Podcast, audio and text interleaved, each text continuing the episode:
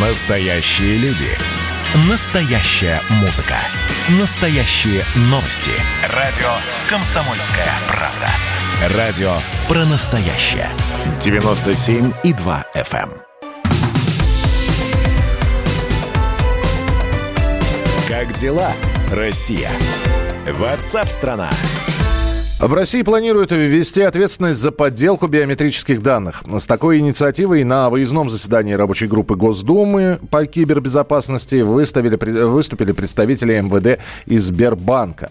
Э, ранее э, Министерство внутренних дел России говорило о том, что работает над созданием общего банка биометрических данных россиян, иностранцев и людей без гражданства. И такая система должна появиться в нашей стране в течение трех лет. С нами на прямой прямой связи депутат Государственной Думы Александр Хинштейн. Александр Алексеевич, приветствую вас. Здравствуйте. Да, добрый день. Здравствуйте. А скажите мне, пожалуйста, а попадание в эту базу, оно добровольное или добровольно-принудительное? Безусловно, добровольное, потому что э, получение биометрических данных может быть только с согласия человека. Но при этом существует ряд государственных услуг, э, которые могут быть только при э, биометрии. Сегодня часть из них имеет альтернативу, ну, скажем, паспорта. То есть еще пока заграничный паспорт можно получить и без биометрических данных, uh-huh. хотя большинство предпочитает делать э, именно так. Но в любом случае вы подписываете в заявлении согласие на предоставление этих самых биометрических данных. Но в будущем, э, я думаю, что, конечно, этот вопрос будет не раз еще обсуждаться, поскольку биометрия э, дает максимально точную Э, точность в идентификации человека сегодня во многих э, коммерческих структурах, банках, э, продвинутых компаниях уже нет системы бюро пропусков, и двери просто открываются, потому что считывают лицо человека. Это, конечно же, удобнее. Вы знаете, да, я вот э, с одной стороны, я когда читаю про биометрию, особенно про банковскую систему и прочее, про МВД, э, про систему идентификации, э, дактилоскопию, я все понимаю. Для меня все равно это кажется, ну, чем-то таким, знаете, будущее наступило. А с другой стороны, я только что сейчас задумался, у меня же в руках телефон, и я в него вхожу по отпечатку пальца и никто другой, наверное, не, без моего пальца, причем определенного, не сможет войти. И вот она, биометрия, она работает. Стоит ли ее бояться? Бояться ее, конечно же, не стоит. По крайней мере, человеку честному, жуликам и тем, кто не хочет свои отпечатки пальцев оставлять на месте преступления, конечно, она не нужна. Для подавляющего большинства, уверен, она полезна.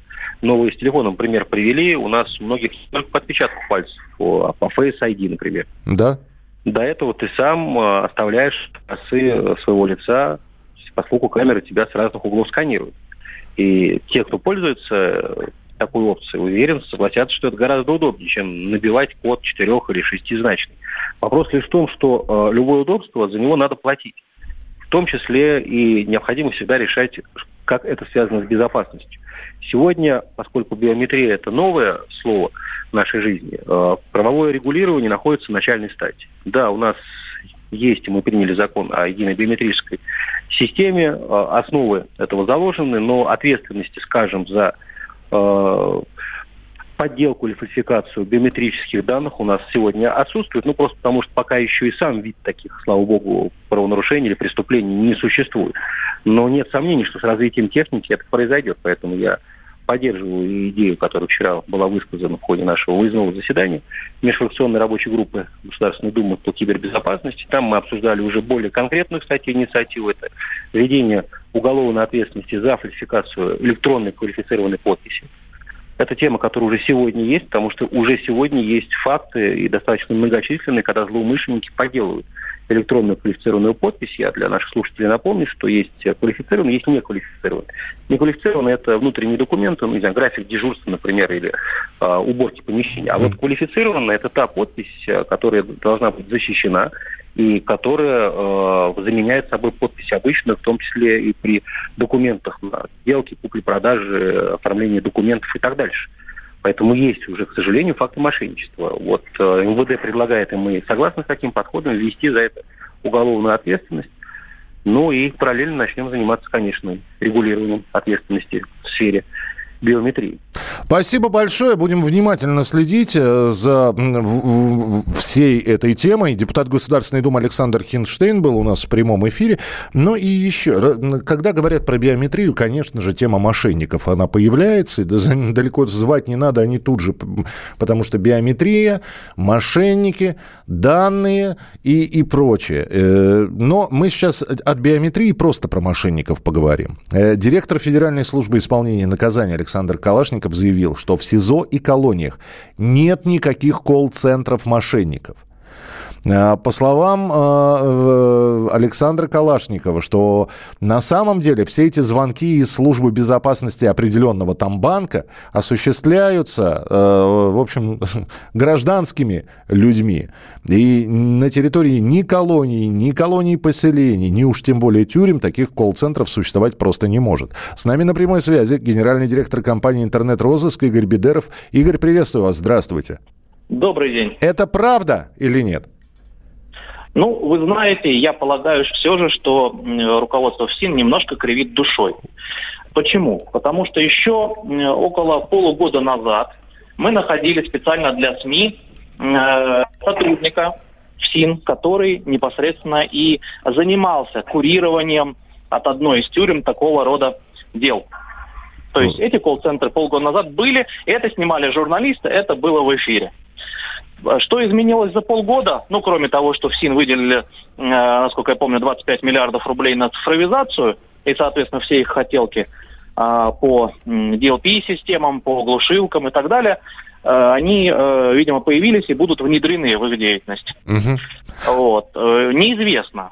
Общая статистика и тот анализ, который мы проводим, говорит о том, что да, конечно, постепенно количество трафика вот этого вредоносного мошеннического из тюрем, оно э, сходит на нет.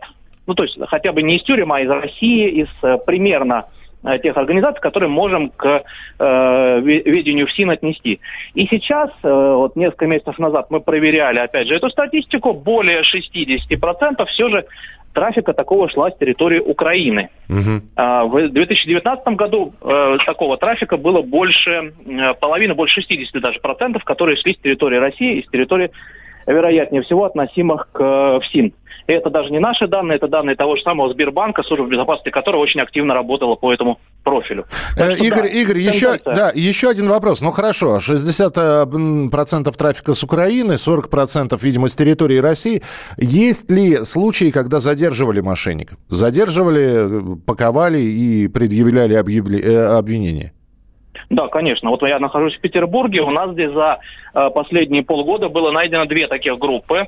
Вполне успешно. Мы немножко помогали в этом деле, в их идентификации. Так что работа в целом ведется э, и тенденции здесь хорошие. Другой вопрос, что МВД очень э, много не хватает в техническом плане и в плане подготовки сотрудников именно, чтобы угрозе интернет-мошенничества, телефонного мошенничества против, противостоять именно в широком плане потому что преступления такие э, галопирующие развиваются, их количество неофициально утраивается каждый год, официально, ну, где-то удваивается, а МВД-то не увеличивается, угу. новые технические средства не внедряются, новые системы криминалистического учета и идентификации в киберпространстве тоже отсутствуют. Когда американцам в, после 11 сентября понадобилась система идентификации в интернете, они сделали ее за год. Почему у нас до сих пор не внедряют?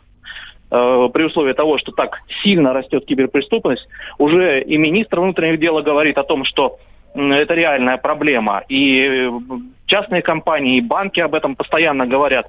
И огромное количество кинутых, обманутых людей в интернете. И хакеры эти все пресловутые, которые, с которыми мы каждый день сталкиваемся, которыми всех пугают. Но вопрос остается открытым. Я согласен, почему это не делать. Спасибо большое. Игорь Бедеров, генеральный директор компании «Интернет-розыск», был у нас в прямом эфире.